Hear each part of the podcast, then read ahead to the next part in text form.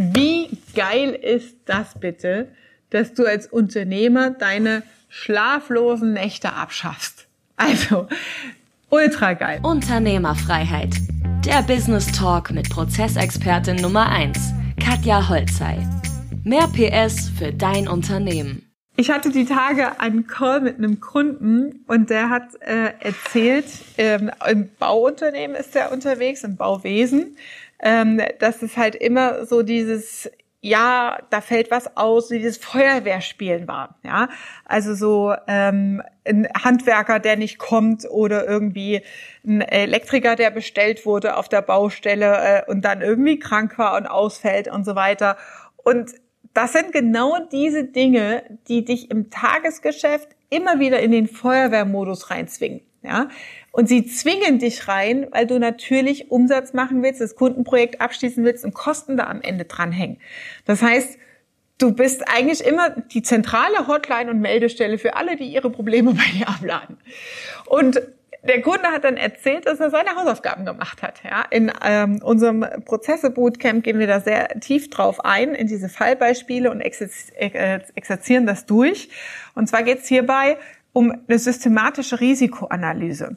Und er hat zum einen die externe Betrachtung gemacht, also seine ganzen externen Kooperationspartner einmal aufgelistet. Und das ist auch die Art und Weise, gerade jetzt, wo es viele Lieferengpässe gibt, Lieferantenprobleme, Insolvenzen, wo du sagst, uh, da ist irgendwie ein komisches Bauchgefühl. Ja?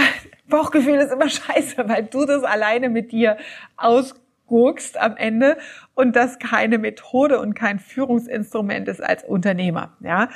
Ähm, und dann hat er Folgendes gemacht. Alle Handwerksbetriebe, Sanitär, Schreiner, Elektriker, ja, Treppenausbau und so weiter, was es alles gibt an Gewerken, einmal aufgelistet mit Unternehmen dahinter und Varianten an verschiedenen Kooperationspartnern und dann eine Bewertungslogik gemacht, ähm, welcher dieser Gewerke hat, wenn ein Risiko auftritt, also welche Risiken gibt es jeweils dazu, zu klein, findet keine Mitarbeiter, ist überfordert, ja, äh, dem Unternehmerinhaber selber geht's nicht gut, ja, äh, ist in der Gründungsübergabe Liquiditätsengpässe etc. pp. Ja, du kennst ja über die Zeit, über deinen Erfahrungsschatz deine Kooperationspartner, deine Dienstleister und dann ein Ranking zu machen, okay, welche Risiken gibt es und welche Schadensauswirkungen hat das für dich? Das heißt, man macht immer in der Risikoanalyse zuerst mal eine Identifikation des Risikos und eine Bewertung in Euros auch. Und da hakt es dann oft, dass man nicht weiß, wie mache ich das korrekt, wie mache ich das genau. Das heißt, du rechnest in der Risikobeurteilung zum Beispiel deine Arbeitszeiten rein, ja, wenn das Stunden oder Tage sind, die du Sachen nacharbeitest, Ersatzkosten, also Zusatzaufwand, Expresslieferung zum Beispiel, so ein Klassiker, sind eigentlich mehr Kosten, die dadurch entstehen, dass der Prozess vorher nicht korrekt ausgeführt wurde. Ja, und das ist dann der Risikowert, also der Schaden, der letztendlich dadurch entsteht. Ja, du kannst deinen Kunden nicht die Rechnung on time stellen, hast einen verzögerten Zahlungslauf mit Inflationsquote, das kannst du alles ausrechnen, ja, was das am Ende bedeutet für dich als Schaden.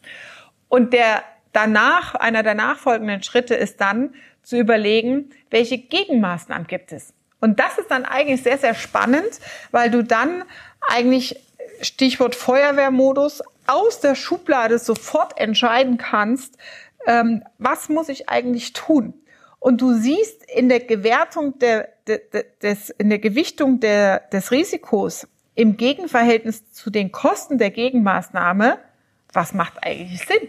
Ja, also einen Ersatzlieferanten zum Beispiel zu suchen. Ja, ähm, was kostet es dich, einen Ersatzlieferanten zu suchen? Das kostet dich einen halben Tag oder drei Stunden Recherche, ja, dann vielleicht dich mal auf den Weg machen, einen Termin vor Ort ausmachen, Reise, Reisezeit kostet dich ein, anderthalb Arbeitstage mit Vertragsverhandlung, vielleicht zwei.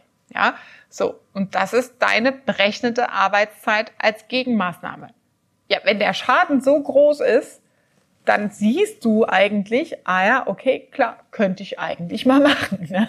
So. Und das schafft so unfassbar viel Ruhe in deinem Kopf, in deinem Schlaf, in deiner Gesundheit, weil du das eben nicht mehr alles mit Bauchgefühl und schlaflosen Nächten in deinem Kopf jongliert es alles rum, mit dir rumträgst, sondern du hast ein Tool, ein Instrument, das faktisch klar definiert und kalkuliert ist und das ziehst du entsprechend deiner Meetingstruktur immer mal wieder raus. Ja, und das Gleiche hat dann, dann natürlich für die unternehmensinterne Gesamtbetrachtung gemacht. Also einmal komplett für die externen Kooperationspartner und dann interne Risikoanalyse. Und eine interne Risikoanalyse heißt auch für dich als Unternehmer, ja, wenn du der Geschäftsführer bist und dir geht's nicht gut und du kriegst auf dem Zahnfleisch, dein Ausfall, wenn du ausfällst als Unternehmer. Ich habe so viele Kunden in der Corona-Zeit gehabt, die genau deswegen zu mir gekommen sind. Oh Gott, ja, ich merke, wenn ich krank werde, wenn ich Corona kriege und im Krankenhaus liege, irgendwas ist,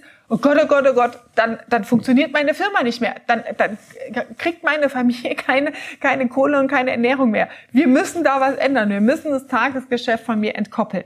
Ja, also auch das wenn du ausfällst, ist ein Risiko, was gesamtunternehmerisch auf deine Risikoanalyse draufgehört.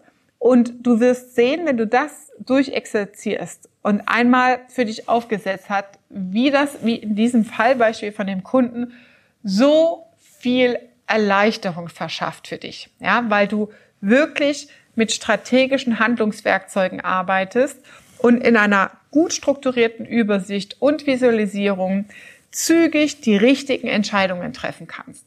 Und das ist korrektes Unternehmertum. Das ist wirklich unternehmerisch, strategisch sinnvolles Handeln. Und ich bin so stolz auf meine Kunden, die solche Dinge wirklich umsetzen und dann mit einem Grinsen im Gesicht in der Kamera zu mir sagen, oh Gott, ich habe jetzt das und das gemacht und du hattest recht. Ja, ich mache das alles schon seit 18 Jahren. Ich weiß, ich habe recht, ja. Aber es geht mir nicht ums Recht haben. Es geht mir darum, dir Handwerkszeuge an die Hand zu geben, die so pragmatisch sind, dass du schnell in die Umsetzung kommen kannst. Ja. Wenn du sagst, hey, ich will mehr davon, ich will genau wissen, wie das geht, dann trag dich gerne auf die Warteliste zum nächsten Prozesse Bootcamp ein und vereinbare einen Termin ganz unverbindlich mit meinem Team. Da prüfen wir erstmal, macht eine Teilnahme überhaupt für dich Sinn? Ja? Wo stehst du mit deinem Geschäftsmodell? Und dann kannst du entscheiden, auf welches der Bootcamps du entsprechend kommen möchtest. Es ist keine Anmeldung. Ich weise nochmal darauf hin, wir haben begrenzte Teilnehmerplätze. Es ist keine Registrierung. Das war Unternehmerfreiheit. Der Business Talk mit Prozessexpertin Nummer 1, Katja Holzhey. Du willst keine Folge mehr verpassen, um dein Unternehmen mit PS auf die Straße zu bringen? Dann abonniere jetzt den Podcast und folge Katja auf Instagram.